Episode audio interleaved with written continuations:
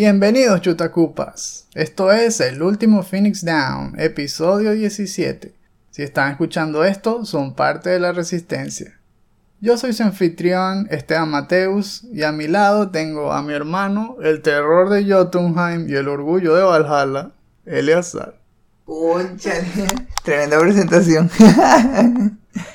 ¿Cómo estás hoy? Destruyendo gigantes. siempre, siempre. Este podcast es exclusivo para nuestros Patreons de 2 dólares en adelante. Gracias. Sin ustedes esto no sería posible. Bueno, esta semana regresamos y tenemos bastante información sobre un juego que se va a estrenar dentro de poco, el Assassin's Creed Valhalla. Que Ubisoft invitó a un montón de gente, de, de reporteros y todos estos famosos allá en Estados Unidos a jugarlo como por 6 horas.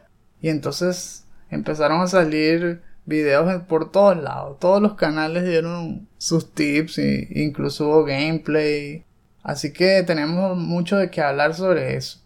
Así también eh, vamos a conversar sobre la revelación de la UI o User Interface del PlayStation 5, que también la mostraron la semana pasada.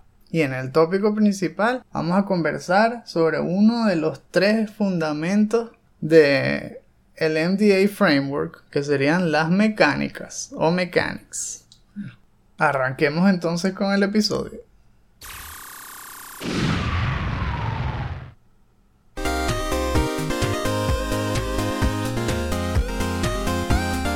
Comenzando el recuento de la semana, tenemos la primera noticia, que se trata de la revelación de la UI slash UX del PlayStation 5, que publicó Sony, si no me equivoco, el 15 de octubre, en forma de, bueno, como siempre, como un video corto, así como hicieron lo de desarmar el PlayStation 5.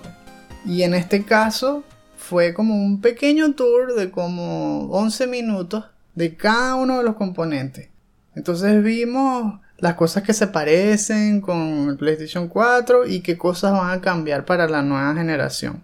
Bueno, no sé qué te pareció, pero a mí a simple vista sí me, dio, me dio la impresión de que era más moderna y que se dieron como más libertades en el diseño. Porque en la de PlayStation 4 se ve moderna, pero al mismo tiempo es bastante sencilla, como tratando de ahorrar recursos. En cambio aquí se vio como más, no sé, opulente, podría decir.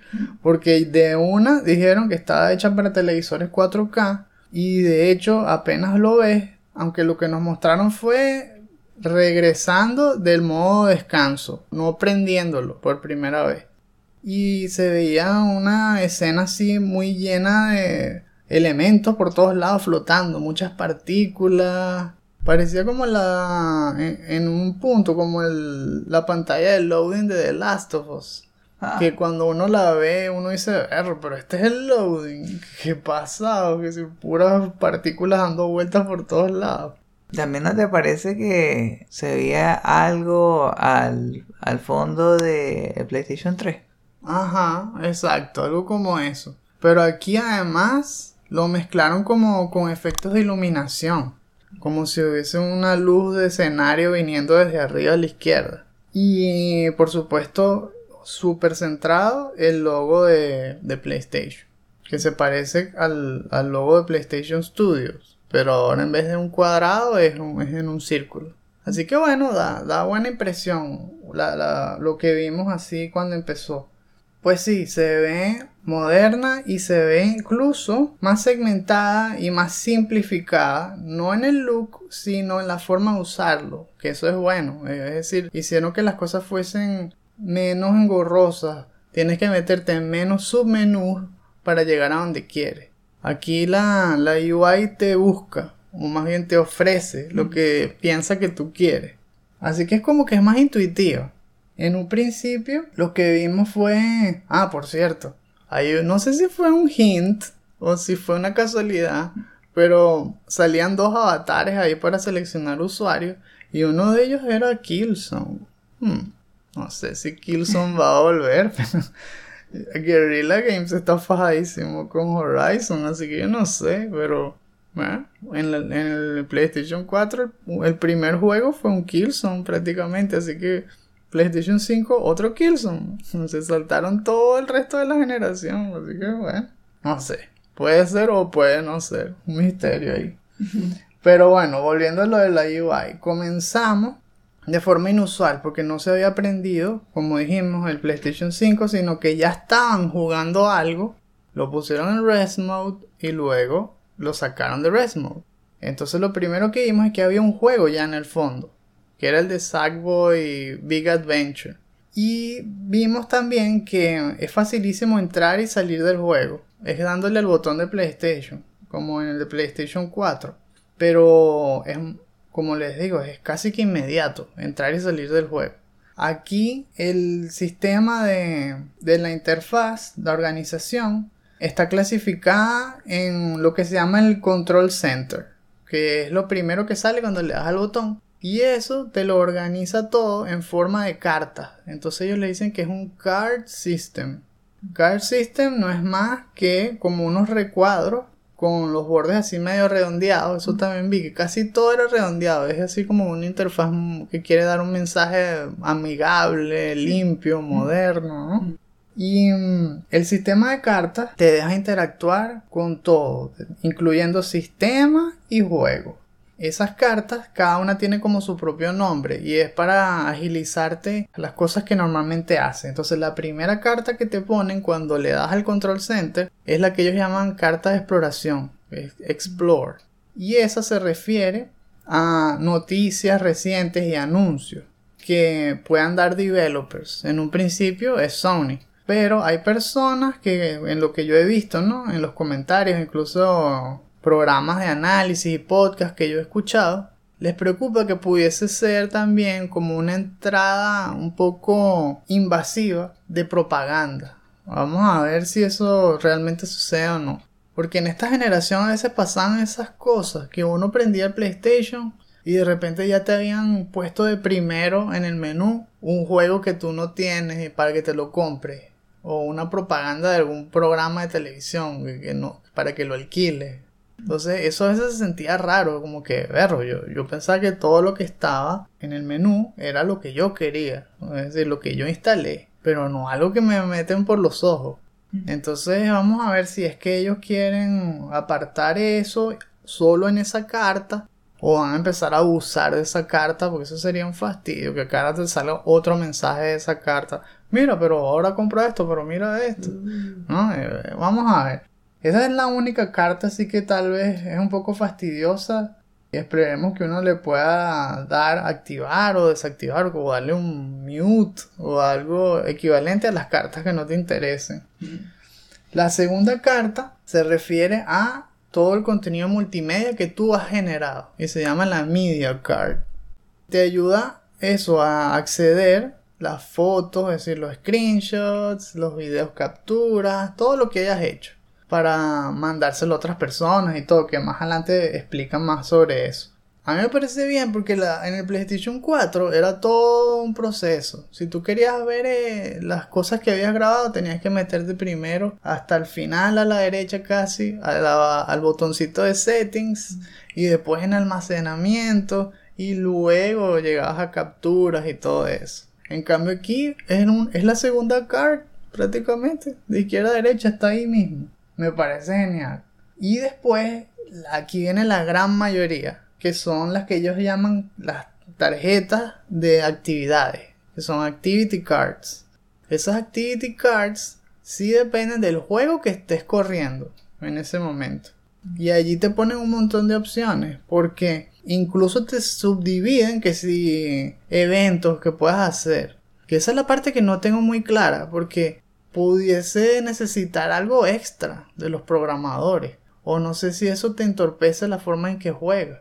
Porque te lo va separando.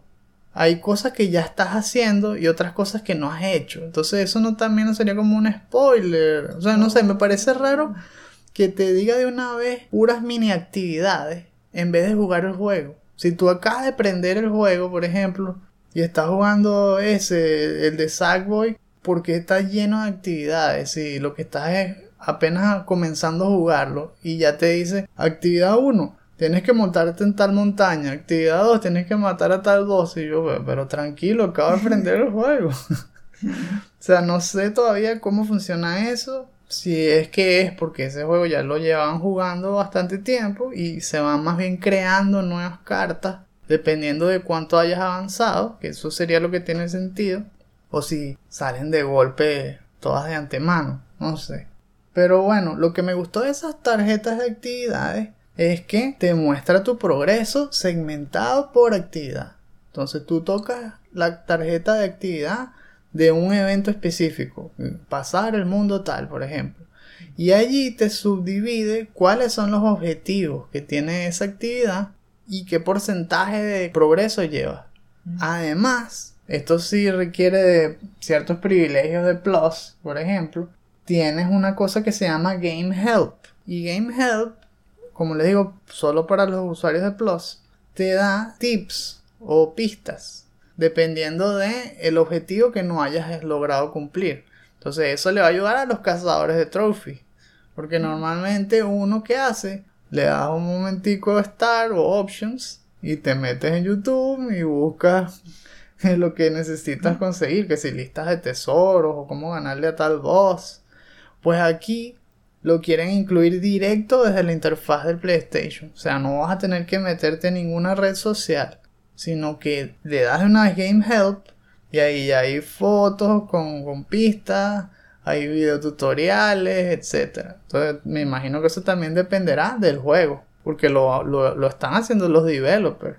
A menos de que me digas que van a crear una, una especie de red social interna donde los jugadores se graben y tal, lo mismo que hacían en YouTube, pero subirlo al servidor de Sony y se transforma en Game Help, no sé si es así. En un principio pareciera que no, que son los mismos creadores del juego los que dan esos tips. Y hay algo que me pareció interesante, que es que esos videos o esos clips iban a, a estar colocados de tal forma de que no hubiera spoilers. Que eso es uno de los problemas que uno se, encuentra cuando trata de hacer eso por YouTube. No quiere ver más de la cuenta, uno nada más quiere agarrar un, encontrar un tesoro o algo así. Y camino a agarrar el tesoro, te muestran algo que no querías ver. Cosas así. Entonces, en teoría dicen que ellos van a tratar de mostrar solo lo que quieres encontrar. Está práctico y, protege la experiencia del jugador, pues no arruinársela. Otra cosa, bueno, que me pareció ahí curiosa es que en la tarjeta de actividades te dicen un tiempo estimado de lo que el sistema cree que tú vas a tardar haciendo esa actividad. Y yo, oh, pero ¿de dónde sacan ese número? ya, ya el PlayStation 5 es Skynet ya, ya te saca un perfil y sabe todo lo que tardas equivocándote en, tal tipo de etapas y tal, y te da un promedio. O sea, no, no dijeron de dónde sacan ese porcentaje o, ese más bien promedio de horas, pero lo hace. Te dice cuántas horas debe tardarte. También está fino que esos screenshots o esos clips de video los puedes poner en pantalla completa. Si lo que ves es como muy detallado y difícil de, de apreciar al principio o lo puedes poner en una pantalla chiquitica. Puede ser picture in picture o picture by side, así en, uno de los costados, mientras juegas. Súper práctico. Y, es evidencia, ¿no? De lo más, la diferencia de rapidez que tiene el procesador ahora. Y, el intercambio de datos con el SSD y todo eso. Ahí es donde uno va a, a ver el salto de Next Gen. También hay una carta que solo se llama Joinable.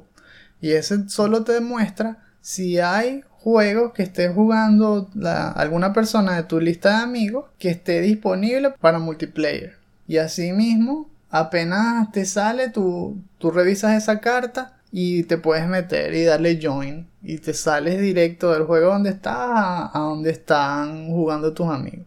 ¿Ves? Otra cosa que es mucho más práctica. Porque antes tenías que darle quit al juego que tú estabas jugando, luego elegir el juego de tu lista, meterte, esperar todo el loading y tal, y luego entrar a bueno, ustedes saben, al lobby multiplayer, etc. Cambio aquí es inmediato, es una cosa mucho más ágil. Bueno, otras cosas que hace el Control Center, que no son tan grandes, ¿no? Pero son muy prácticas también, es que abajo, abajo, en el fondo de la pantalla, en el borde inferior, así digámoslo como se ven en los sistemas operativos, es en Windows o en el propio de Apple, que está lleno de iconitos chiquiticos. Abajo, bueno, así mismo es el Control Center y te muestra lista de amigos, es decir, cuántos están online, que si tienes descargándote algo y por cuánto va, cuánto le queda la batería de tu control, que si cuánto tienes el volumen, bastantes cosas así, como te digo, prácticas que uno le gusta ver un momentico, que sea cuánto le queda la pila del control, le das un botón, le das un momento al botón de PlayStation, se abre el Control Center y ya ahí abajo ves cuánto le queda la batería. Y hablando de cosas prácticas, me gustó que tienen un botón exclusivo para apagar el PlayStation.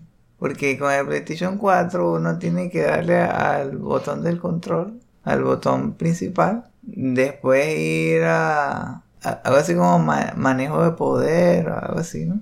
Y, y, después ahí es que está la opción para ir. Eso, mucho menos submenú. El botón este de poder es tal cual uno de esos iconos. Bueno, aunque nada como el PlayStation 3, era facilísimo apagarlo. Nada Se podía hacer hasta sin ver. Bueno, con los ojos cerrados, ¿no? Le daba a presionar el botón de PlayStation y luego le das izquierda X. Porque lo primero que te salía era, ¿quieres apagarlo? Sí, ya. Asimismo, aparte del Control Center, que después de que lo mostraron, empezaron a hablar de cosas más específicas, están las notificaciones interactivas. ¿Eso qué significa?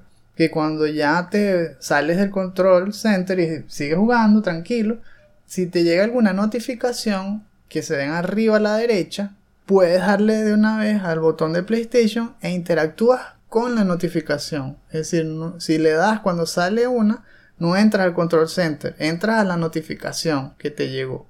En ese caso, hay notificaciones como si alguien empezó un chat si alguien se acaba de conectar. Y cada una de ellas, cuando las abres, te da las opciones. Pues si tú te, si ves que un amigo tuyo empezó un chat y le das, puedes unirte al chat. Y esos chats además tienen otro nivel de interacción. Porque si te conectaste con alguien que está jugando otro juego, esa persona puede compartir lo que está jugando en ese instante mientras conversa contigo. Está finísimo, porque tú también puedes hacer lo mismo. Entonces pueden estar conversando y la otra persona ve lo que tú estás jugando y tú ves lo que esa persona está jugando mientras hablan. Al igual que lo de los, lo de los Game Help, puedes ponerlo picture in picture, puedes ponerlo eyesight y elegir en qué parte de la pantalla va. También evaluaron lo que podía hacer el Create Button que es lo mismo que el share button de, del PlayStation 4. Es decir, tú le das a ese para crear screenshots, para grabar video. La diferencia principal aquí es que puedes crear contenido en 4K, que antes no. Ese contenido se lo puedes enviar directo a otras personas, puedes mandarlo a una red social. Y aquí viene lo que habíamos dicho, también lo que eh, relacionado un poco con lo que dijiste, ¿no? que ellos protegen lo de los spoilers. Entonces te protegen cuando tú investigas en Game Help, pero en este caso cuando se lo envías contenido a otros, también los protege a ellos. Si el sistema ve que lo que le mandaste está en una parte del juego más avanzada para los que lo reciben, va con una advertencia de spoiler, para que ellos sepan si lo quieren ver ahora o luego. Ah, y otra cosa que mucha gente le encantó es que también tiene voice dictation. Significa que tú puedes dictarle al control, porque el control incluye un micrófono ya, no tienes que ponerte el, cablecito ese mono, bestia, que, es súper endeble, que trae el PlayStation 4. Y el, el sistema escribe todo lo que estás diciendo. Y está disponible en varios idiomas y todo, así que me encanta eso porque puede ser realmente incómodo escribir sobre todo varias oraciones de texto porque el teclado no está hecho para eso, yo creo. Y por eso es que salen tantos accesorios para permitirte escribir más rápido. Y sobre todo cuando yo, por ejemplo, estaba haciendo lo de agarrar todos los, los trofeos en el PlayStation 3. Y me compré eso para poder chatear con el grupo, ¿no? O uno ponerse de acuerdo y agarrar los trofeos. Y aún así, bien difícil. Porque uno no está acostumbrado a eso. Mi mamá es un teclado todo chiquitico. Pero de esa forma, mucho más natural. Solo hablas y él te reconoce lo que quieres decir y lo pone ahí en la pantalla. Fácil. No, por eso te, te facilita la vida, ¿vale? Muchas cosas. Y finalmente lo que conversaron es cómo se veía la pantalla de home. Que esa sí es la que te sale apenas prendes el PlayStation 5. Entonces aquí, como siempre, va a haber un, un theme así en el background. Y tienes tu barra de iconos principales en donde las primeras opciones siempre son que si la cuenta de Plus y luego los juegos que tienes instalados, es decir, como el PlayStation 4, pues se parece mucho. Solo que imagínense, ah, bueno, los que no lo hayan visto, todos los que ya lo vieron saben a lo que me refiero, que están los iconos más pequeños y empujados arriba y a la izquierda. Cuando tú vas parándote sobre cada icono te va dando las distintas opciones. El primer recuadro, igual que en el Control Center, es lo de la carta de Explore. Entonces apenas te paras ahí, te salen toda la pantalla llena de puros noticias y, eventos de Sony o cosas relacionadas. Y después de eso, mientras vas parándote en cada uno de los juegos que están instalados, ahí sí cambia, porque es como una, una, forma de cascada que me recuerda a cómo se ve en la PSN, en la tienda, pues, cuando te metes ya dentro de un juego, es tal cual. Te metes o, o nada más te colocas encima del icono y entonces la pantalla central queda despejada y a los dos lados se ven dos bloques de información. En el lado izquierdo se ve el, el, juego como tal, el logo. Y en la parte derecha se ve el precio del juego, si no te lo has comprado, y también la, lista de los trophies, lo, que te falte por, por, hacer, pues.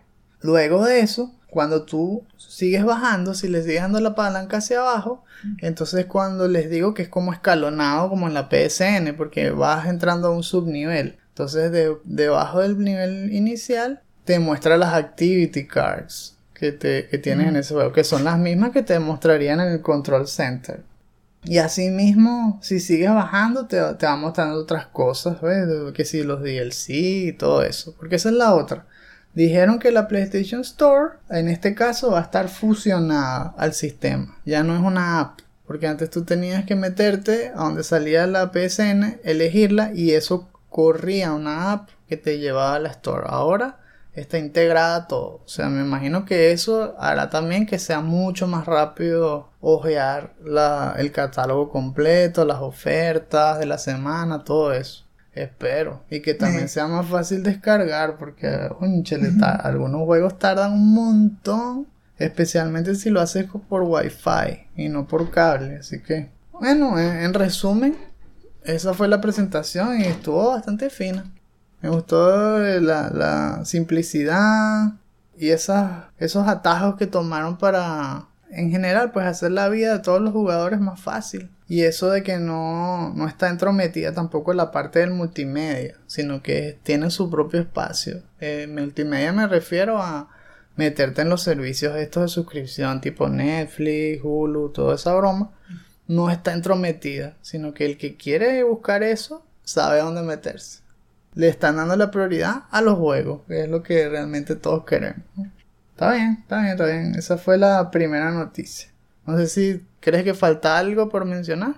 Bueno, pienso que sí es una mejora, aunque eso no, no me pareció tan impresionante. Pero sí me pareció que mucho más accesible y la prefiero a la de PlayStation 4. Sin duda me parece mejor. Bueno, bueno, esa es la idea, ¿no? en general. Ok, vamos con la segunda noticia importante de la semana. Esta vez estamos hablando de todo el montón de información que salió a Assassin's Creed Valhalla. Cortesía de la campaña que hizo Ubisoft, invitando a muchos periodistas famosos de Estados Unidos para que probaran un demo de al menos 5 horas y media, 6 horas. Es lo que casi todos dicen. Y al mismo tiempo sacaron unos trailers especiales, sacaron un playthrough de una hora donde entrevistaron a, una de las developers, de las, bueno, más bien una de las designers del juego. Y todo ha sido bastante interesante y, jugoso. Mucha información, mucha información de la que hablar. Hablando sobre cómo se ve, de verdad que me gusta. Porque cuando lo anunciaron, no sé, era como que, ah, otro Assassin's Creed. Pero, claro, lo del elemento de los vikingos y la mitología nórdica, siempre sonó bien, ¿no? Viniendo también después del mega éxito hace un par de años de God of War, que también trajo eso de vuelta. Y bueno, es imposible no, no conectarlo con esa vibe, ¿no? Con esa, esa vibra de los elementos de combate, lo brutal que se ve en las peleas y todo. Todas esas cosas las, las pudieron adoptar, las metieron. Y al mismo tiempo trayendo cosas de lo de siempre, pues Assassin's Creed, cosas de stealth, los elementos de barco, lo exploración, los saltos, escalar todas partes, parkour y las vistas, los paisajes, se ven tremendos. Y en estos últimos trailers se ve cómo están aprovechando pues la nueva tecnología de los next gen y lo bonito que se ve todo, nítido, colorido, detallado, sobre todo la, la vegetación, el agua, la iluminación de diferentes lugares, porque no solamente estás paseando en sitios llenos de, de verdor, sino que pareciera que hay seasons, hay lugares con nieve, hay, castillos, hay aldeas, o sea, se fajaron, se fajaron bastante. Cuando estuve viendo las escenas, no pude evitar pensar en Ghost of Tsushima. Es como si hubieran agarrado inspiración de ahí, porque viendo al protagonista caminando por cada lugar, me dio como esa sensación de, de exploración en Ghost of Tsushima. Como buen juego de estos de open world, tercera persona, pues se afincan en eso, en que a uno le dé ganas de explorar y por eso ponen esos y por eso ponen esos escenarios tan ricos en, en cosas que detallar para que los veas con más calma y te dé ganas de quedarte en cada uno. Sí, a mí me, encantan ese tipo de juegos. Aunque hace tiempo que no juego Assassin's Creed, sobre todo estos últimos dos, o sea, los de la nueva generación, de verdad que me falta ponerme al día. No he jugado Origin ni Odyssey. Con todo que me gustaron los escenarios, pero apenas pueda los juegos, porque veo que ya se está empezando a acumular también la, la historia. Bueno, en este caso, el personaje principal es único y se llama Ivor. Digo que es único porque en los juegos anteriores, especialmente en Odyssey, podía ser hombre o mujer, pero eran dos personas distintas. Aquí es, es el mismo personaje en general, pero tú eliges si es hombre o si es mujer. Y también te dan la opción de que puedes cambiar eh, al vuelo el género del personaje, como que jugar un rato como si el tipo fuese un hombre, otro rato como si, si, el personaje fuese una mujer. Y ver cómo, cómo se ve cuando pelean y tal. Eh, puedes cambiarlo cuando quieras, no tienes que empezar un, un archivo desde cero. Vemos también que las facciones de la historia principal se repiten. Y aquí viene lo de lo malo de haberme saltado los otros juegos, porque no los veía, no veía, pero y los los Assassins, ¿dónde están? Pues y, los Templars. Y resulta que, que bueno, los, los fanáticos de Assassin's Creed que estén escuchando esto ya saben, en Origins lo explicaron mejor. Y resulta que esto es mucho antes, ¿no? De todos los Assassin's Creed que habíamos visto. Entonces, se conecta es con los que originaron a los Assassins y los que originaron a los Templars. Los Assassins en este caso serían los llamados Hidden Ones o los ocultos. Y los Templars serían los Ancient Ones o los antiguos.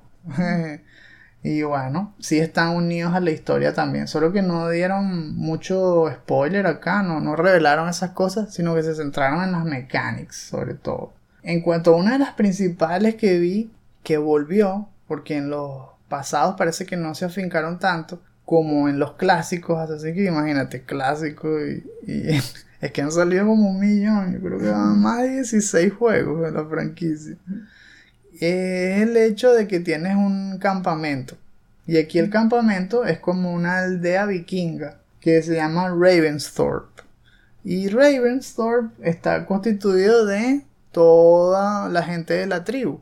Y como saben, pues los vikingos lo que hacían era saquear. Entonces tienes, dependiendo de lo que saques en, lugares del alrededor, tendrás más recursos o, o ganarás aliados. Y eso te permite construir edificios. Así como un town center, pues. En los juegos de estos de estrategia como Civilization, Age of Empire, cosas así que tienes que construir edificios para destapar cosas. Bueno, aquí es, similar. Hay edificios específicos que te dejan hacer más cosas en el juego. Por ejemplo, hay uno que se llama The Sears Hut, que es que vive como una bruja, una cosa así, que hace pociones. No sé exactamente hasta dónde llega su conexión con la historia, pero según lo que vi, como que el personaje este Ivor le va a pedir consejos, a veces se toma unas pociones que lo hacen y que transportarse a los, a, los otros mundos místicos de estos de la mitología nórdica y viajas pues me imagino que eso, a Jotunheim y a, todos los otros mundos, a los ocho reinos de estos de, de la realidad. Y ahí es donde le meten más elementos mitológicos. Ahí es donde vas a ver realmente los dioses y criaturas y cosas así. En una de esas escenas que, que vi en el trailer, parecía como si hablaras con uno de esos, como si hablaras con uno de los hijos de Loki. Uy, sí. como el lobo ese enorme. ¿Verdad que se ve interesante? y bueno, así también eh, hay un blacksmith que te ayuda a crear armas y todo eso. Hay un lugar que es como un puerto para crear los barcos o para armar la, gente que va a ir contigo en una raid. Que si The Hidden Ones Bureau, que es como una especie de oficina donde hablas con un representante de los assassins. Y ahí es donde te dicen las misiones, que si a quién tienes que ir a matar y todo eso. Eso sí se parece a los, a los primeros. Y unas barracks, que también son buenas porque te ayudan a crear parte de, de lo que es tu ejército y especialmente un nuevo componente que va a tener este juego, que es la figura del Jones Viking. El Jones Viking es un personaje especial que tú creas para que sea tu mano derecha. Y tú lo customizas, es decir, tú lo personalizas para darle todo, desde cómo se ve así físicamente, si es hombre, si es mujer, y también todo el equipamiento que va a usar le puedes poner cosas que consigas en las exploraciones, que si el loot, las mejores armas, todo. Y se vuelve unido a ti de tal manera que no solo te acompaña y tal, sino que lo puedes compartir con la gente de, tu lista de amigos. Y se lo pueden llevar para sus raids también y traerte loot y todo. Eso también me recuerda a los últimos Metal Gear, que también podías hacer más o menos esas cosas. Mandar a misiones a a tus reclutas estrellas y todo eso. ¿Sabes? Cada que estaba pensando un elemento next gen. Que sería buenísimo si algún juego lo pudiera hacer. que es que el Jones Viking de alguna manera registre las experiencias que tuvo contigo peleando en las batallas, en las raids. Y que después cuando él vaya al juego de otra persona, pueda hablar y te cuente las historias. Bueno, eso sería buenísimo. Lo haría como, como más humano. Como harían lo de la voz, ¿verdad? Debe ser una voz toda robótica. como en la creepypasta.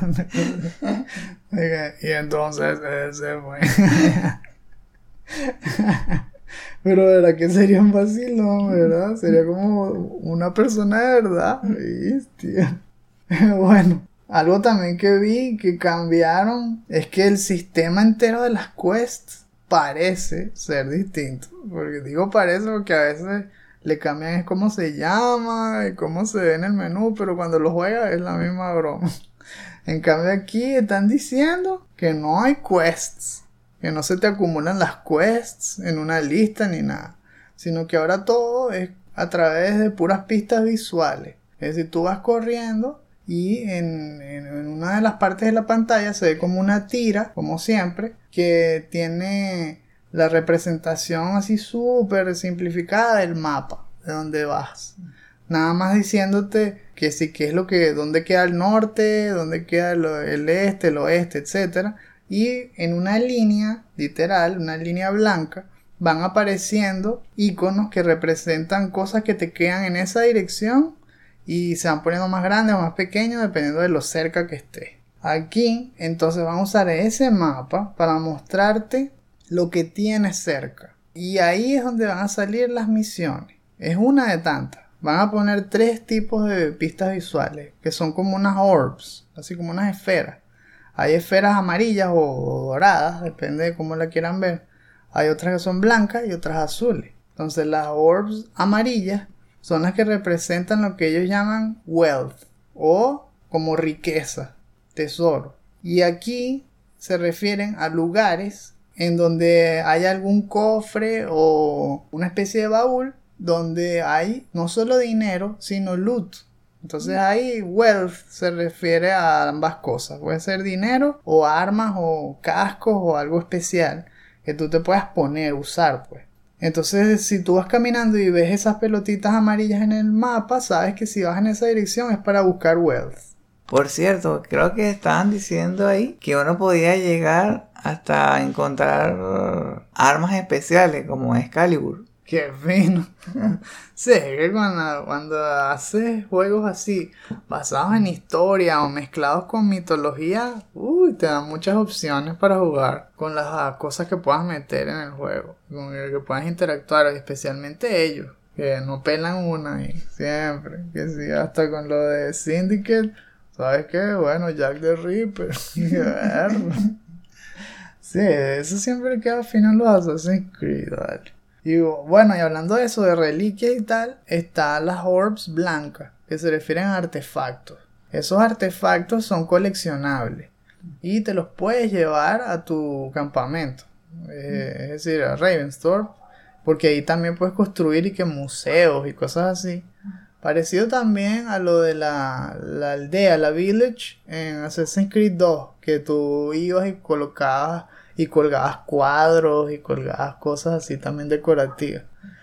Y es lo mismo, vas coleccionando tesoros de ese tipo y los guardas y los, y los pones en, en tu museo ahí para verlo. Y finalmente están las orbs azules que se refieren a eventos. Y ahí es donde cambia la cosa, porque los eventos también dependen. Hay unos que son de historia y otros que son literalmente eventos temporales, que se activan por las seasons. Y entonces vamos a ver que se va a comportar más este juego como si fuese temporada de una serie, digámoslo así. ¿A qué me refiero? A que normalmente en un Assassin's Creed tienes una historia masiva, una historia grandota desde el principio hasta el fin.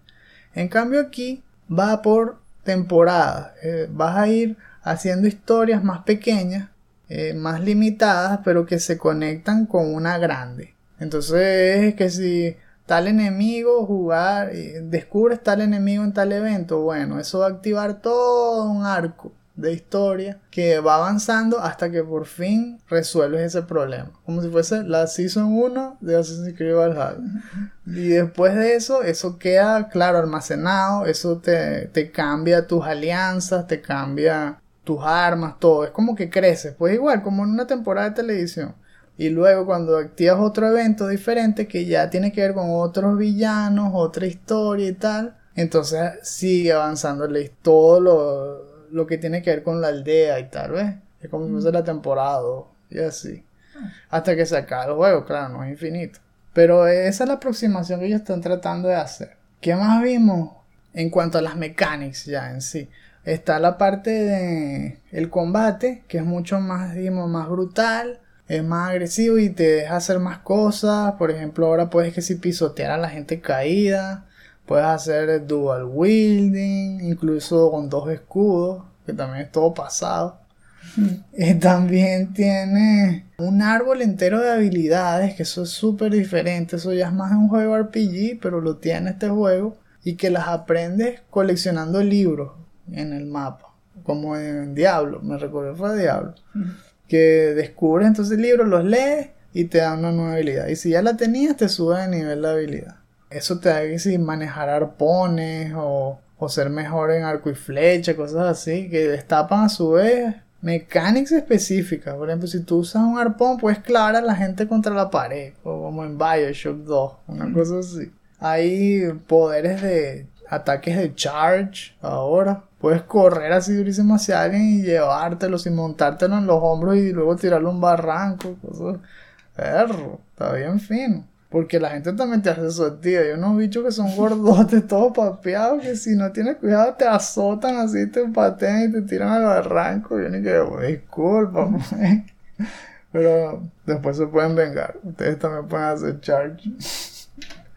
Otra broma fina del combate es que ahora los enemigos tienen weak points y se destapan solo si estás usando arco y flecha. Porque el arco y flecha veo aquí que se usa mucho más que en los otros.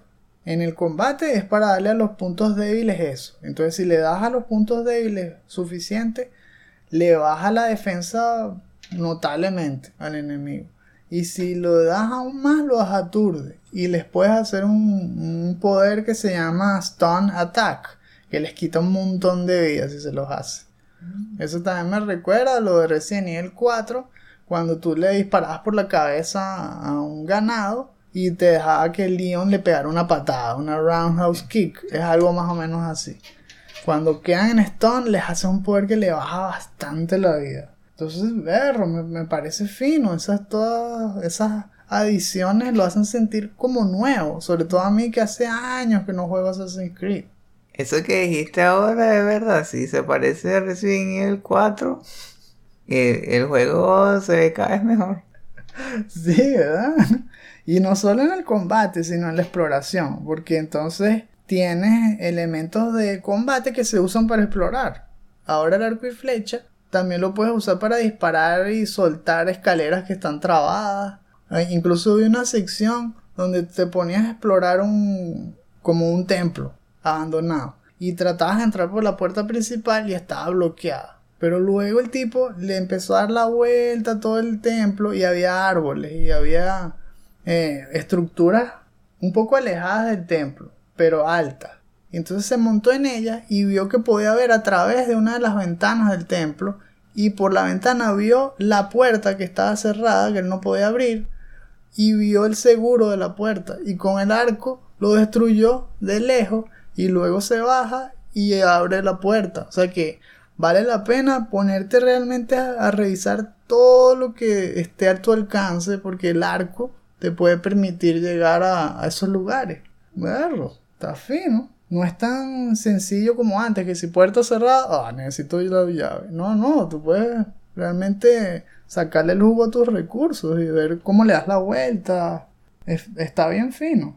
Y en el modo de la visión de exploración, que siempre era que si la Eagle Vision y tal, bueno, si hay un águila, literalmente puedes poseer un, un águila que está volando encima de ti y ver el mapa y todo esa broma.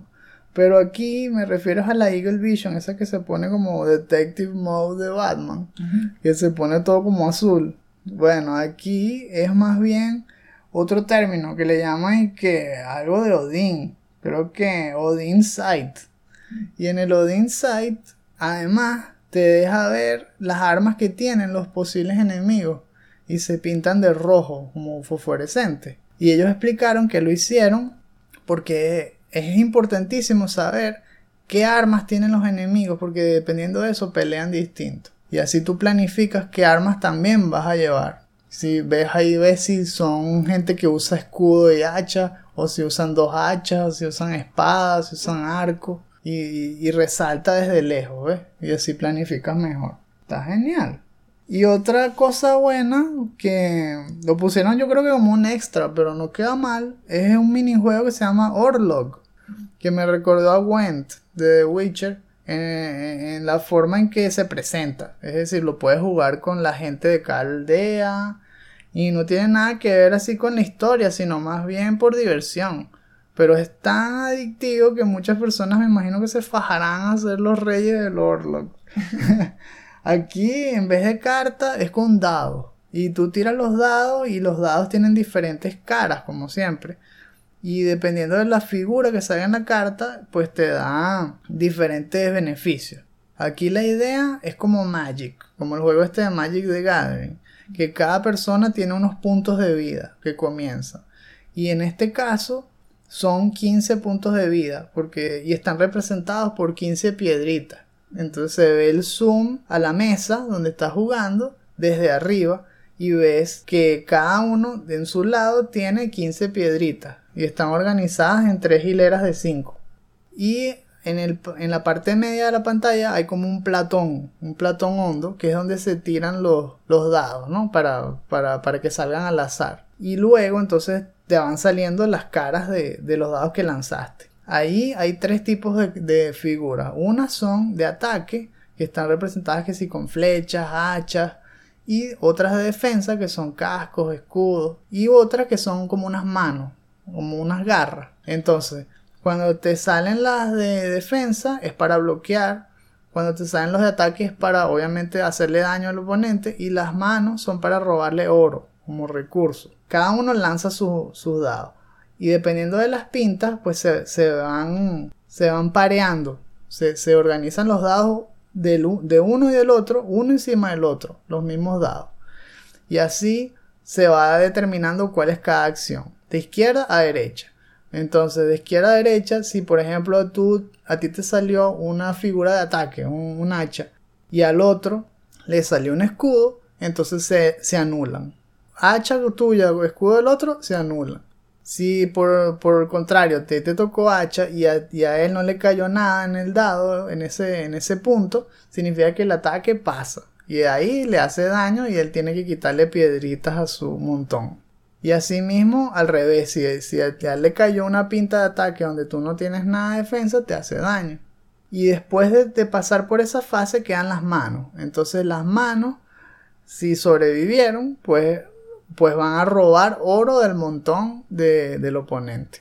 Y así hay varias rondas hasta que uno de los dos pierda todas las piedritas, pues muere. Un extra es que hay como unas especies de figuritas, así como estatuitas aplanadas en forma de dioses, que dicen que favors, y que God's favors, que es para darte poderes extra en una ronda. Y, bueno, se ve entretenido también, así como les digo, estilo Went es dándole puras rondas, apuestas y cosas así. Me imagino que también ganarás cosas únicas si te pones a, jugar y hay torneos. Debe haber igualito que, en eso, que en Gwen, que en Red Dead Redemption. Que los ponen por diversión, pero te dan premios si te dedicas. Así que ver, se ve fino Valhalla. La verdad es que al principio yo no. La verdad es que yo llevo tiempo sin tener mucho interés en, jugar los Assassin's Creed.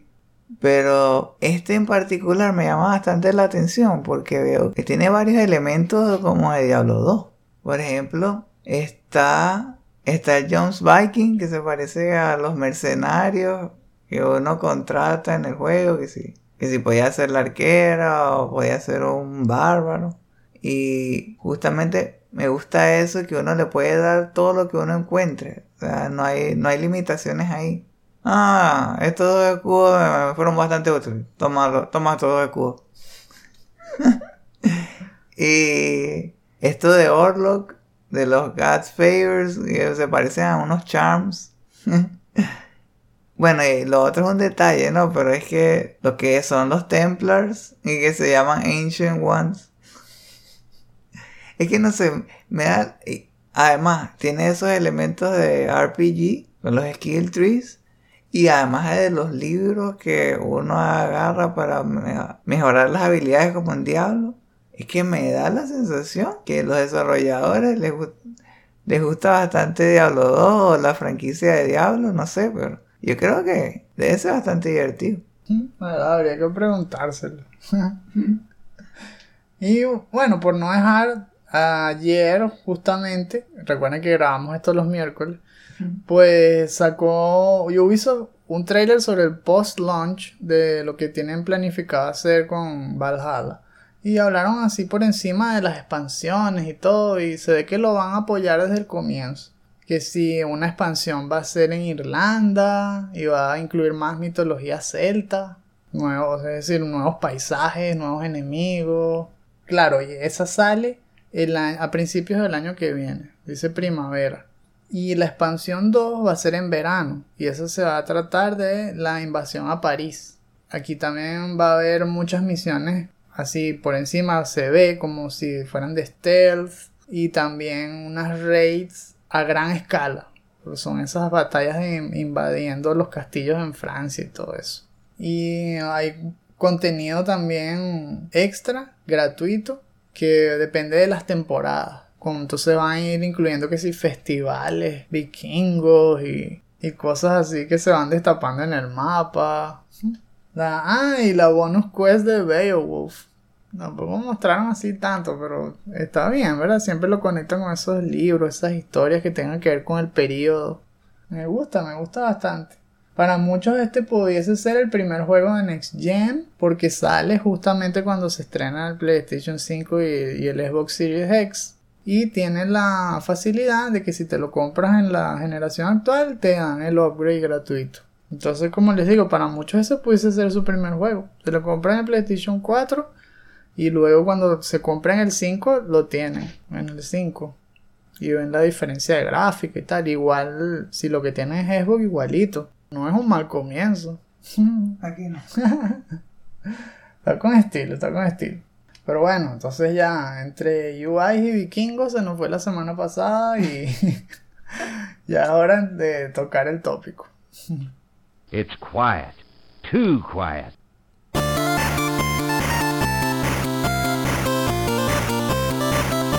En el tópico de la semana quisimos tratar de uno de los pilares del proceso creativo.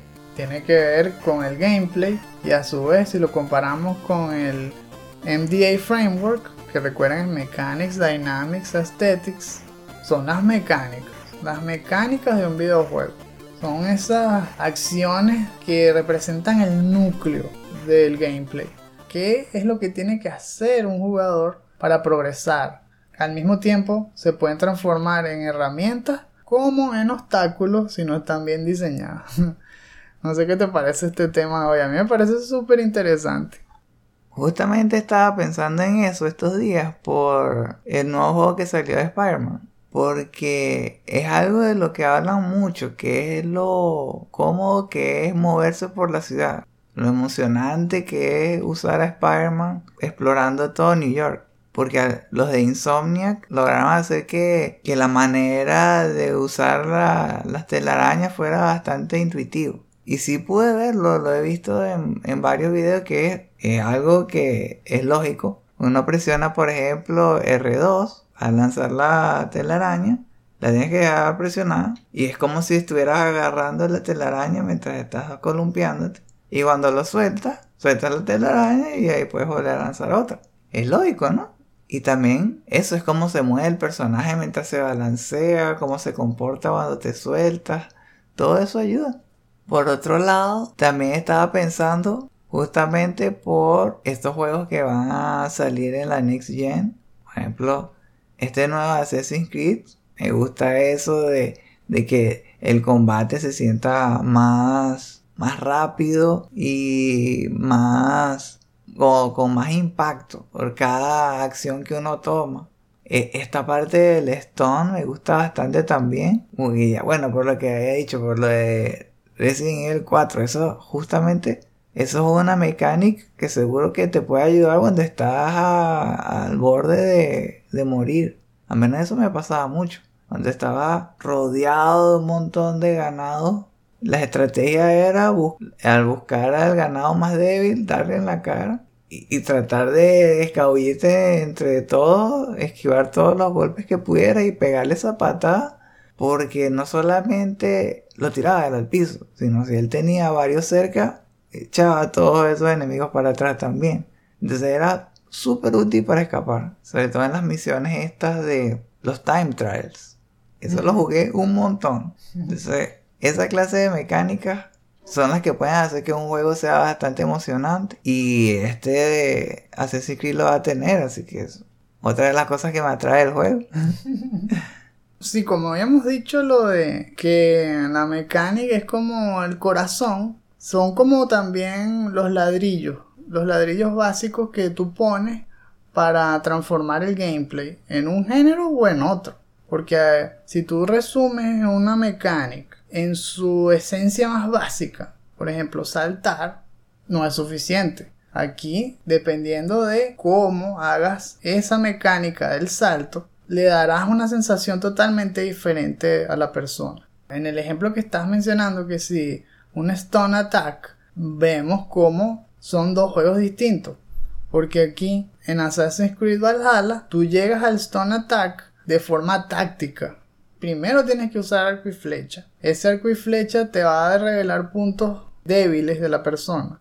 Tienes que darle varias veces a los puntos débiles, o sea que tienes que ser ágil y tienes que haber pensado en eso antes de, activarlo. Y luego, casi que como un premio, te dan el Stone Attack. Eso te hace sentir pues que estás en una pelea más como estilo boss. Y lo usas mucho incluso contra los bosses para acortar tiempo de combate. Es decir, lo, usas como un atajo, lo usas también para aprovechar mejor los recursos.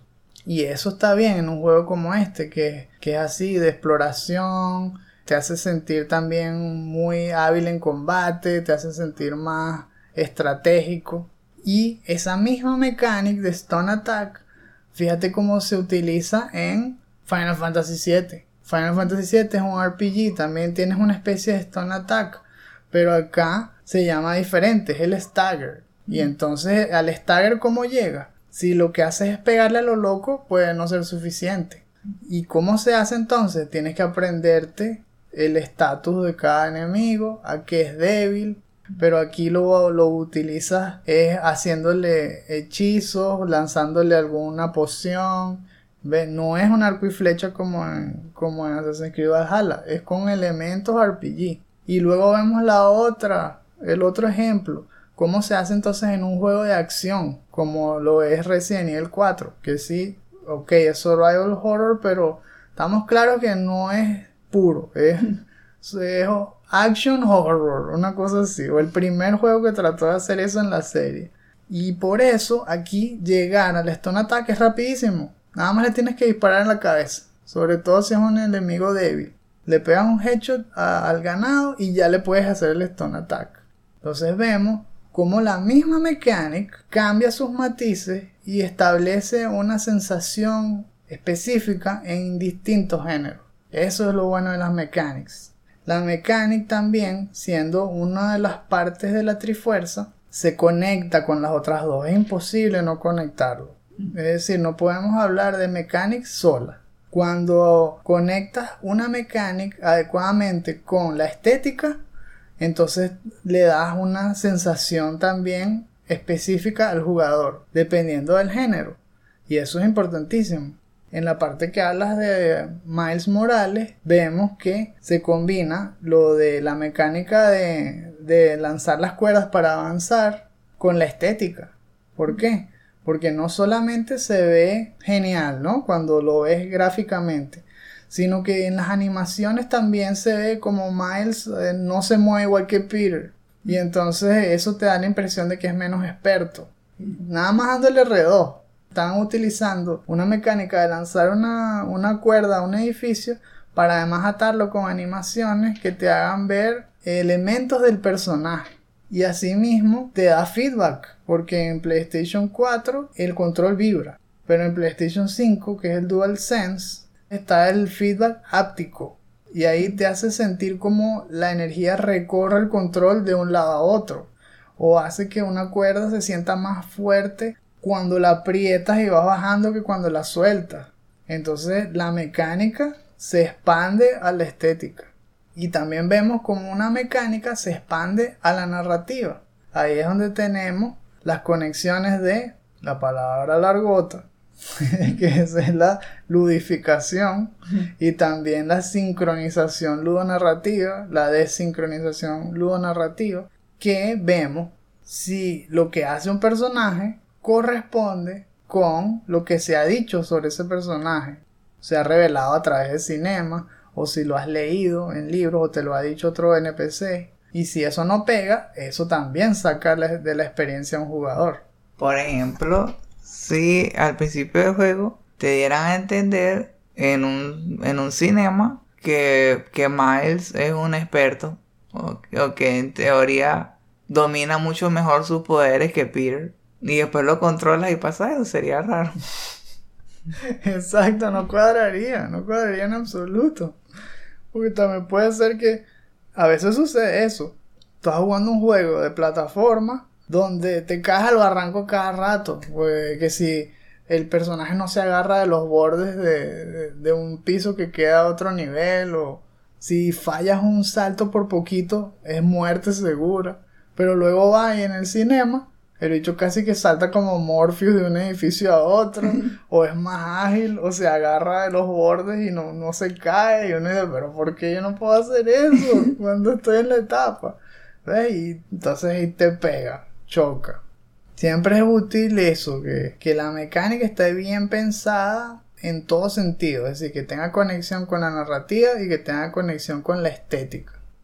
Por cierto, no olviden que la trifuerza del proceso creativo es gameplay, dirección artística y narrativa. Eso, eso. Sí, por si acaso se me pasó, ¿verdad? Otra cosa que me parece súper curiosa es que cuando uno juega un juego que es bueno, piensa que a los diseñadores les vino así como un mensaje divino y que lo hicieron desde un principio y les quedó perfecto. Pero la verdad es que muchas de las mejores mechanics se han encontrado por accidente. o por mucho ensayo y error. Porque cuando uno está haciendo un juego, a veces piensa que algo se va a sentir genial o que se ve genial, pero no es hasta que lo prueban otras personas que uno empieza a ver los defectos en la lógica que uno tuvo o cosas que te faltaron o que ni siquiera viste una historia que a mí me parece súper apasionante es cómo hicieron Diablo, el primero, que lo hizo David Reddick, en ese caso con Blizzard, y él expone todo esto mucho mejor en su libro, en, bueno, en el libro sobre la compañía, que se llama Stay a While and Listen, que él dice que originalmente Diablo era un RPG táctico, no era un action RPG. Y todo se hacía con una especie de cuadrícula, como una grid, donde los personajes iban avanzando cuadrito a cuadrito, como Final Fantasy Tactics. Y fue mucho después, cuando ya están desarrollando el juego, que él probó acelerar la mecánica de combate táctica a un punto en que los movimientos y los golpes fuesen inmediatos, no por turno.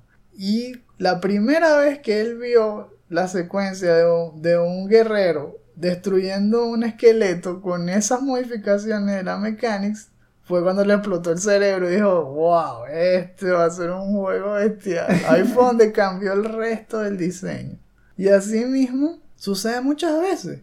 Tú le puedes presentar un demo a la gente de un juego donde hagas que si doble salto, dash y agarrarte de las paredes. Y no es sino en una sección específica del juego donde tenían que saltar, qué sé yo, piedras que iban cayendo por los pisos y la persona tenía que hacer dash y destrozar las piedras, en donde te das cuenta que la gente solo disfrutaba esos segmentos y que los otros no eran tanto. Y ahí es donde tú empiezas a depurar tus mecánicas y decir, bueno, entonces no me voy a enfocar en ponerle doble salto ni nada, vamos a hacer que lo del dash y estallando las piedras sea más divertido. Y más divertido, y más divertido hasta que encuentras ese punto ideal, ese, ese punto risitos de oro, de bien, suficientemente enfocado en esto y suficientemente ignorado lo otro, para que descubras esa mecánica que le da el sabor a tu juego y que no lo tenía ningún otro. Hablando de la decisión que tomaron los de Blizzard para cambiarlo a Action RPG, si quieren ver cómo es que hubiera quedado si no hubieran cambiado de si no hubieran cambiado de rumbo, yo creo que con que vean el juego King, creo que se llama King, que estuvimos viendo hace poco un trailer, un Kickstarter. Es así tal cual, me suena, porque los personajes se mueven en forma de grid, eh, el ataque es táctico, las clases parece que fuera paladines, hay, creo que hay hasta un, un wizard, hay, hay hechiceros, los monstruos también se parecen. Es como si lo hubieran agarrado ahí, como diciendo que no, vamos a, vamos a hacer el juego, pero táctico. Las mechanics también pueden verse desde lejos. ¿A qué me refiero? Ahorita estamos viéndolas con, con lupa, estamos viéndolas bien chiquiticas. Pero ¿qué pasa si nos alejamos? Entonces las mechanics se van haciendo más complejas. Eso también tiene que ver con el avance de la tecnología, porque ya vimos que las mechanics puntuales pueden tener que ver uno con el azar y dos con la experiencia de los propios jugadores que te depuran la experiencia, es decir, que te muestran lo que realmente era bueno de todo lo que les estabas ofreciendo. Pero ¿qué pasa cuando la tecnología no da? Entonces ahí es cuando vemos que hay juegos que no llegan a florecer sino hasta su segunda, tercera secuela o incluso más cuando llegan a las otras generaciones, porque ahí es donde el hardware le permite realizar cosas más difíciles. Aquí vemos entonces mechanics no más, no solo más complejas, sino que se van encadenando una con otra y forman sistemas. Aquí vemos efectos dominó, que es hacer una actividad que a su vez tenga consecuencias grandes, ya sea en el mundo, en la historia, y que todo lo tienes que considerar. Uno de los mejores ejemplos, a mi parecer, fue el Nemesis System en la serie de Shadow of Mordor. Porque esta mecánica no era posible antes. Esta mecánica se destapó en esa generación porque ya la EIA era mejor, los contenidos de memoria eran mejores, los procesadores eran mejores y se podían combinar esas cosas. Como que que los personajes, los NPCs enemigos fuesen más permanentes, que no fuesen más al azar y que además se mantuvieran contigo en la historia y dependiendo de las interacciones que te tuvieran contigo, ese personaje cambiaba y cambiaba para ti no cambiaba igual para los demás jugadores. Entonces esos sistemas de mechanics son innovadores y esos son los que lanzan los géneros hacia adelante. ¿Por qué? Porque van más allá de una acción específica y transforman pues la experiencia en algo más denso, en algo más, en algunos casos táctico, en algunos casos más satisfactorio. Vemos que si mechanics que tengan que ver como en Animal Crossing, que desarrollar una aldea y ver a quién atrae dependiendo de, lo que construye. Eso también se podía ver en Viva Piñata, por ejemplo. Que si sembrar una cosa específica en un lugar específico y combinarlo con otros animales, traía otros animales que a su vez mejoraban el ecosistema o lo transformaban más carnívoro o más vegetariano. E, e, esa, esa mallas, esas redes de mecánicas que forman sistemas, también son apasionantes de analizar. Bueno, yo tengo una anécdota que tiene que ver con eso de mechanics que fueron desencadenando ciertos eventos, pero más bien hacia el lado negativo. yo creo que ya lo conté, pero no sé si fue en algún Matando Fiebre, creo que sí. Me pasó en Neverwinter Nights en ese juego te dan muchas libertades y entre ellas, una de las mecánicas es que puedes matar a quien sea. Puede ser cualquier persona que esté en la aldea, bueno, incluyendo vendedores de, de tiendas. Entonces, ¿qué? Me pasó una vez que yo me di cuenta que cuando uno mataba al vendedor, uno podía agarrar todos los objetos que tenía para la venta y ahora no tenía que comprarle, ¿no? Pero el problema es que yo me puse a probar para ver si podía. Cuando maté a todos los vendedores, ya no había nadie a quien comprarle y ya no nadie a quien comprarle mejoras o, o sea, ningún objeto nuevo que me ayudara a matar a los dragones. Entonces el juego se trancó. Entonces son esas consecuencias. Eso, es la parte estratégica. Uno tiene que pensar. Espera, Es casi como Jurassic Park. Una cosa es que puedes hacerlo y otra cosa es si deberías hacerlo. San Malcolm. Entonces es pensar en eso, ok, si voy a usar esta mecánica, ¿qué va a pasar más adelante en el futuro? Y toma en cuenta eso. De verdad que sí, vale. Ay, no. Un vacilo.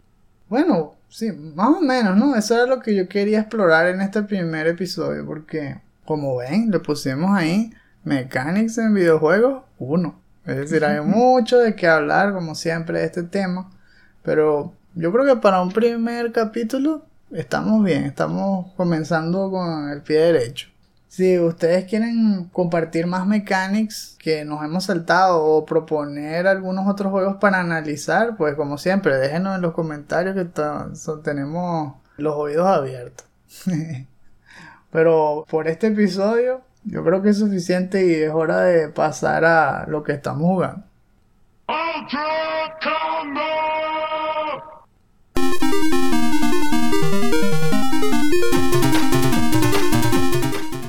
Bueno, aquí veo en la lista de lo que estamos jugando dos juegos. Por mi lado tengo aquí Overcooked 2 en PlayStation 4 y luego veo que tú tienes Days Gone de PlayStation 4. Pero voy a empezar con Overcooked y te paso el micrófono. lo que yo hice esta semana fue pues seguir tratando de sacarle las tres estrellas. Bueno, no sé si ustedes han jugado Overcooked. Para los que no, pues es una especie de puzzle, pero con, elementos de acción en el sentido de que tienes que correr y hacer dash y, lanzar las cosas, porque eres un cocinerito, o mejor dicho, dos, que se te presenta pues un escenario donde tienes que ir cocinando diferentes recetas y te ponen ahí qué elementos necesitas incluir. Hay ingredientes que tienes que llevar a una tabla de estas de, de picar, otras que lo tienes que freír, otras que lo tienes que asar o, batir, dependiendo de lo que hagas. Hay de todo tipo de comida ahí. Desde pasta tacos, pizza, panquecas. Si le está dando hambre, los entiendo, a mí también. Y hamburguesas, bueno, tenía que tenía que añadirlo, lo siento, pero es verdad, también hay hamburguesas y papitas fritas. Pero la, la cosa es que el reto es ir contra el tiempo y cumplir la mayor cantidad de platos que te vayan pidiendo. Y eso te va dando un mejor score y te va dando también la posibilidad de romper tus propios récords y una calificación que va de 1 a 3 estrellas, dependiendo de lo bien que lo hayas hecho. La idea entonces es, tratar de desarrollar la vía más rápida de cocinar los platos y llegar a las 3 estrellas. Ahora, el problema es que mínimo es dos jugadores, o mejor dicho, dos personajes. Y tú, si no tienes con quién jugar, puedes controlar a los dos cocineros, pero con el mismo control. Allí es donde la cosa se vuelve más un reto. Porque mm, muchas veces te sucede que estás muy concentrado con uno y el otro está parado en ese momento. Hay actividades que sí puedes decirle que hagan que tardan tiempo. Por ejemplo, ponerse a picar algo o fregar platos tarda. Sale una barra ahí de progreso. Y mientras ese personaje está haciendo eso, tú con el otro puedes estar haciendo otra cosa. Llevándote platos, friendo comida, etc. Entonces a mí me encanta ese juego porque me parece muy divertido justamente examinar cada mundo y encontrar pues la mejor ruta, la mejor estrategia de romper los récords. Y claro, la estética también es agradable, el juego es cómico, los personajes se ven también amigables y son tienen mucha variedad. Hay animales o sea son antropomórficos que si perros que cocinan gatos osos pandas. Y es, un juego fresco que también puedes jugarlo fácilmente con otras personas. Aunque muchos dicen que más bien es una prueba de la paciencia es una prueba de coordinación y si las dos personas no se llevan bien, terminan cayéndose a gritos porque no, le pasan a tiempo los ingredientes, cosas así. Yo creo que eso depende ya más de cada uno. En, mi parte, me encanta jugarlo yo solo y también con otras personas. Porque la, la coordinación que uno logra eventualmente es súper satisfactoria. lograr eh, crear ese, ese patrón de, ok, hamburguesa, ajá, primero, plato con pan, tú mientras tanto ves picando la carne, luego yo voy picando los tomates, y después me los vas poniendo acá y se van lanzando los ingredientes de un lado a otro de la pantalla y los pones en el plato y luego lo entregas a tiempo. O sea, tiene, tiene un poquito de todo esa carrera contra el tiempo. Ahora, en Overcooked 2 te presentan nuevas recetas que, que en el 1 no existían. ¿Cómo fue? Que si la- las panquecas o los tacos, cosas que, que en, el 1 no salían y que ellos siempre están actualizando, porque de hecho al, al juego siempre le sacan DLC. Y el, el DLC depende de las temporadas y hay DLCs navideños y, y de, y de vacaciones y cosas así y le añaden recetas. Por ejemplo, en el 1 habían recetas navideñas que tenían que ver con pavo y con cosas así. Así que siempre hay contenido nuevo y cada receta es su propio reto. Ahora, hablando del factor reto, ahí sí.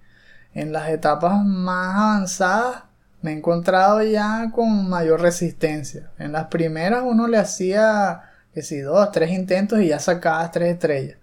Pero ya en el mundo 5 y eso se pone la broma más ruda. Porque le empiezan a agregar unas mechanics súper más exigentes. Hay una en especial que detesto que son unos carbones ahí que se están quemando en el medio del mundo y sacan unas llamas. Pero que se ve ya con mala intención porque caen, salen volando hacia el cielo. Pero caen justo por donde tú vas a pasar. Justamente en el peor lugar. Entonces uno de los dos cocineritos tiene que estar todo el tiempo con un extinguidor ahí tratando de apagar las llamas y que el otro pueda correr libremente. Dios, bebé, son exigentes esas etapas. Hay otras donde uno dice, ay, pero qué tan difícil puede ser un juego de cocina. Bueno, imagínate que la tabla donde tienes que picar el pollo está en un carrito de minero que arranca cada 30 segundos y se lleva lo que picaste. Y eso es nada más un ejemplo. O que estés parado en un barranco donde solo puedes cocinar en, una plataforma que está agarrada por una grúa y que uno de los cocineritos tiene que mover la grúa para llevarte de un lado a donde están los ingredientes, de otro lado para que piques los ingredientes y de otro para que los frías. ¿Ves? Ah, Ahí se pone creativa la cosa.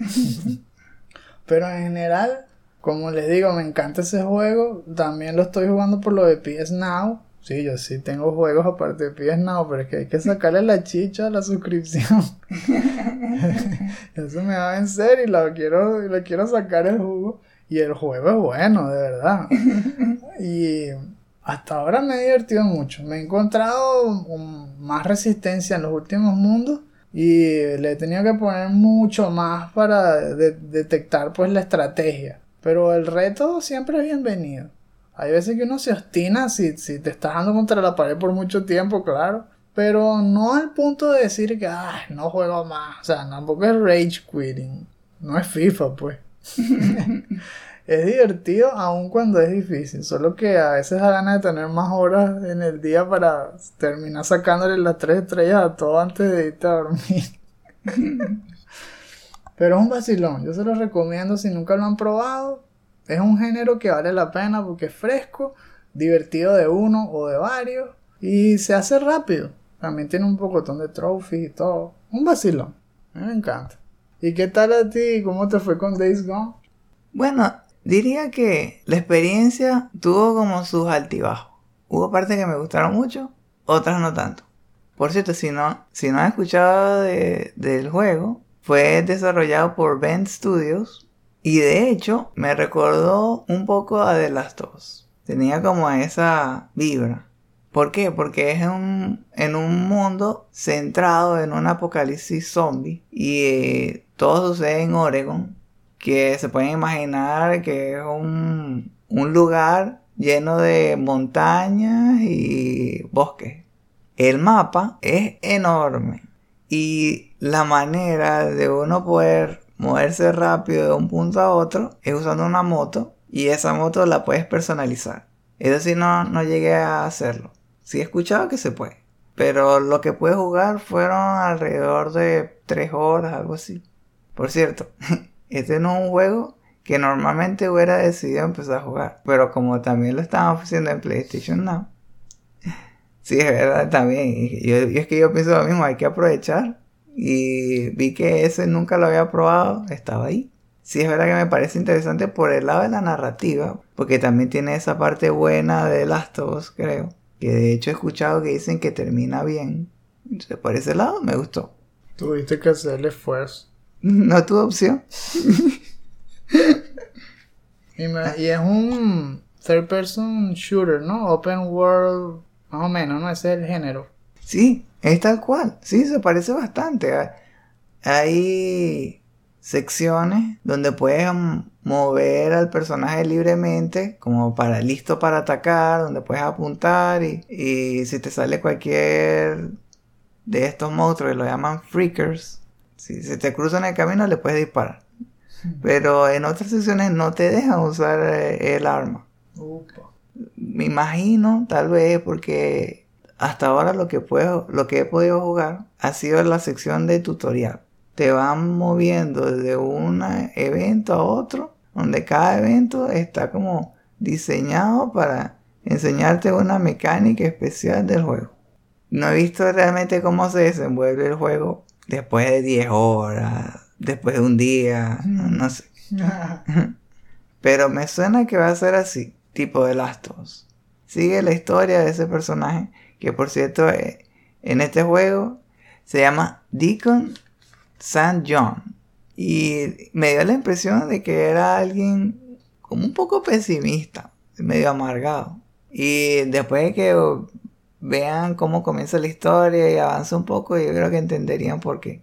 Y también debe ser que cada vez que te levantas por la mañana, lo que ves por la ventana es una horde de freakers arrasando todo el mundo a su paso. Así que no debe ser muy divertido vivir en ese mundo. Buenos días, no lo creo. ¿Qué tienen de bueno?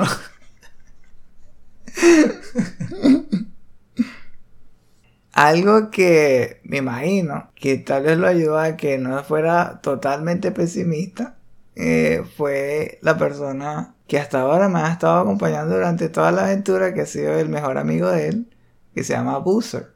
Y sí, es verdad, le da un toque como más calmado, porque se nota que Deacon detesta a los freakers y lo remarca cada vez que puede. Y después vi reseñas donde eso hasta lo exagera.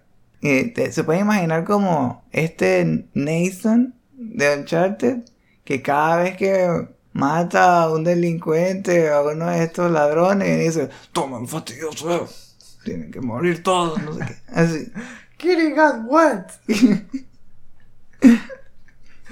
Tanto así que después que le dispara a alguien con Deacon y te va, Deacon se va al solo y le dispara otra vez en la cabeza.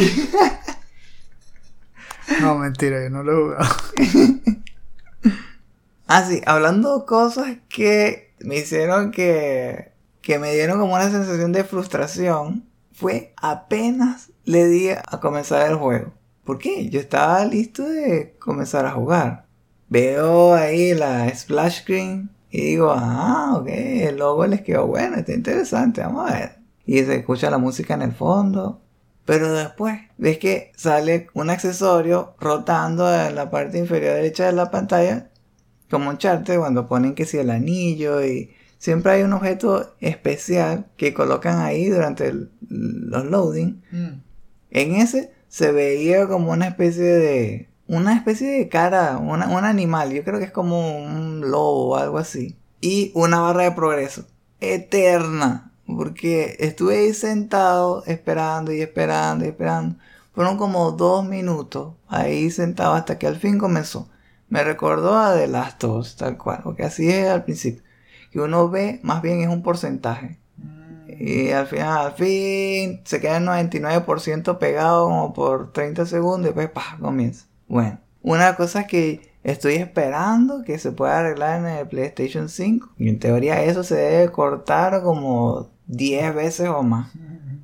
Que por cierto, me pasó que yo hice una misión en el juego, esto, esto de lo de las 3 horas, y al final de las 3 horas vengo y digo, ah, me monto en la moto y, y estoy, estoy montado con Boozer, que me está llevando a un sitio y se pone a hablar y, y no le puedo dar a cancelar, me puedo bajar de la moto para poder irme a una sección que se me había olvidado revisar. Entonces digo, bueno, he estado grabando todo el tiempo, siempre le da start, grabar, start, grabar. Se me ocurre darle a cargar la partida en el último checkpoint y me han lanzado al principio de la misión que acababa de terminar. Rarísimo, o sea, rarísimo porque en Uncharted yo pensaba que el, el checkpoint es cuando ellos empiezan a hablar. Y ahí cambia. Se supone que ahí ya es un, un corte. Y si le das a load, comienza desde que empiezan a hablar. Al menos eso es lo que me acuerdo. Como que cada, cada escena está marcada por diálogo. Pero aquí no. Comenzó en el, en el checkpoint después del cinema. Más bien, peor. Comenzó con el cinema. Y otra vez, dos minutos esperando que cargara. ¡Qué rabia! O sea, eh, eso es lo que menos me gustó. Aparte de eso, han dicho que tiene problemas técnicos el juego, pero no encontré nada de eso. Eso sí. El box, nada de eso. Se supone que debería pasar es cuando uno encuentra un montón de freakers acumulados y llegué a matar que sí, grupos de 3 a 4 nada más. Pero me gustaron las mecánicas de combate, que sí, de, de encontrar recursos, de poder agarrar ciertos objetos y después combinarlos, de crear medicina para curarte, crear bombas molotov para quemar nidos. Y hablando de nidos, ahí fue donde quedé. Justo antes de ir solo a enfrentarme contra un nido gigante de freakers. Y eso era, eso también yo creo que es clave para ver qué tal es el juego. Pero hasta ahí llegué. Estoy pensando de tal vez cambiar a un juego diferente. Porque así aprovecho más lo de PlayStation no. Pero yo creo que si tuviera más tiempo, yo creo que al menos le hubiera dado una semana. A ver. Porque la historia me atrae. ¿Verdad que me dejó así con ganas de saber cómo se iba a terminar de desenvolver? Y por ese lado lo recomiendo. Si tienen el tiempo, yo creo que deberían probarlo.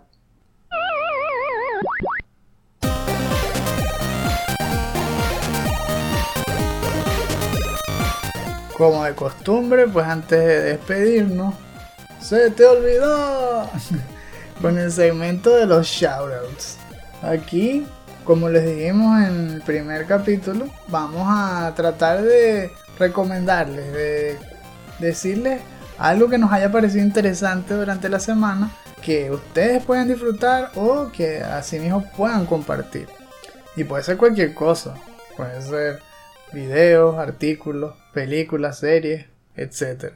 En mi caso, esta semana les traigo otro video. Esta vez es de Game Makers Toolkit, que es un canal de YouTube muy interesante de análisis de videojuegos y que específicamente se dedica a estudiar mecánicas y sistemas, justamente lo que hemos hablado hoy, de diferentes estilos de género y de juego. El episodio que les estoy recomendando esta vez se llama Our Life's Outdated Game Design, que es un estudio que él hace basado en los cambios que le hicieron a Crash Bandicoot para hacer la experiencia más memorable y tiene que ver con el sistema de vidas que en un principio se utilizaban como mini checkpoints para ver hasta dónde te penalizaban en tu avance, pues en tu recorrido. Como todo juego, hay como dos estilos de checkpoints. Unos son permanentes y otros son temporales. Los permanentes serían pasar una etapa entera, pasar un mundo entero, es decir, un set de cinco etapas en algunos juegos. Y los temporales, pues tiene que ver con checkpoints dentro de cada etapa. Que, que, vas agarrando una banderita o algo así como en Mario. Y que cuando mueres sales desde ahí. Entonces, en este caso, él estudia si eso ya es anticuado, sobre todo en juegos donde mueres mucho. Porque no tiene sentido frustrar a la gente de esa forma.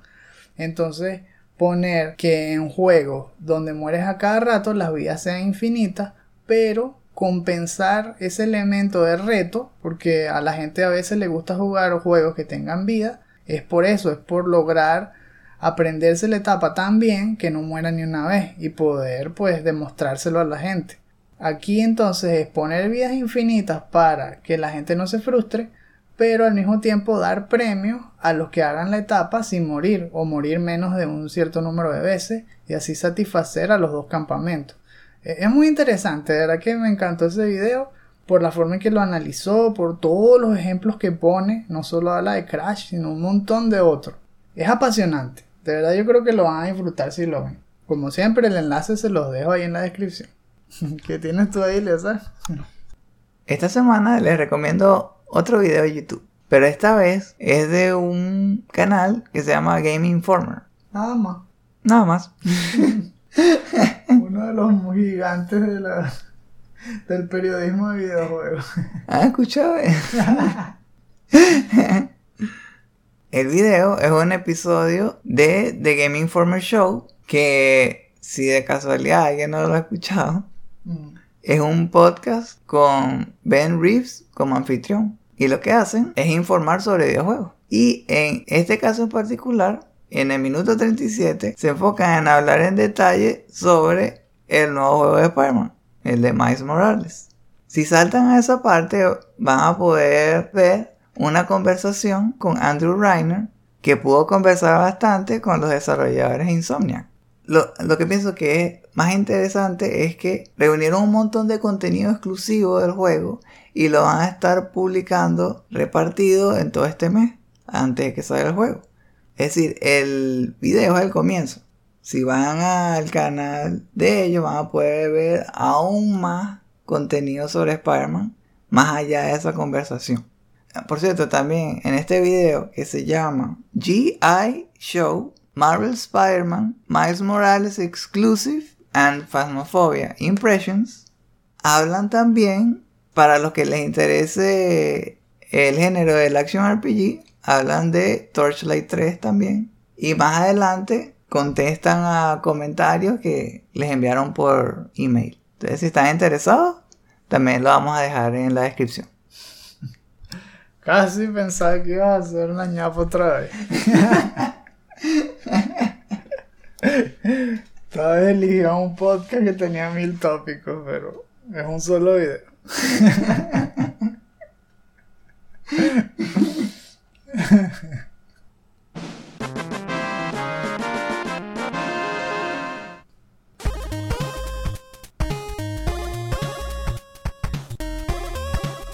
Lamentamos decir que se nos acaba el tiempo. Recuerden que este podcast es exclusivo para nuestros Patreons de 2 dólares en adelante. Si llegaron hasta aquí, gracias por habernos acompañado. Si quieren más contenido como este, incluyendo artículos y reseñas, no olviden visitar nuestra página chutacupas.com, así como nuestras cuentas de Twitter, Instagram y Facebook, donde verán noticias sobre juegos desde indie a AAA, promociones de nuestros productos y clips de nuestros programas. Asegúrense de dejar sus comentarios en la sección inferior. Nos gustaría saber qué piensan sobre la interfaz de usuario de PlayStation 5. ¿Les atrae? ¿Piensan que es mucho mejor que la anterior? ¿Qué les parecen las mecánicas del nuevo juego de Assassin's Creed? ¿Son mejores que las entregas anteriores? ¿O prefieren un estilo de pelea más pausado? ¿Cuáles son sus mecánicas favoritas? ¿Y cómo creen que cambiaron al juego donde salieron? No olviden que si se suscriben al tier de Podcast Bonanza, sus comentarios podrán ser incluidos en los futuros episodios del último Phoenix Down. Para saber más sobre cómo apoyarnos y cuáles beneficios extra pueden obtener, visiten nuestra página de Patreon, patreon.com slash chutacupas. Ahora, con su permiso, voy a buscar un plato de pasta porque toda esta conversación sobre Overcooked 2 me dio un montón de hambre. Dos. Nos vemos. Y recuerden, no hay quits, solo retries.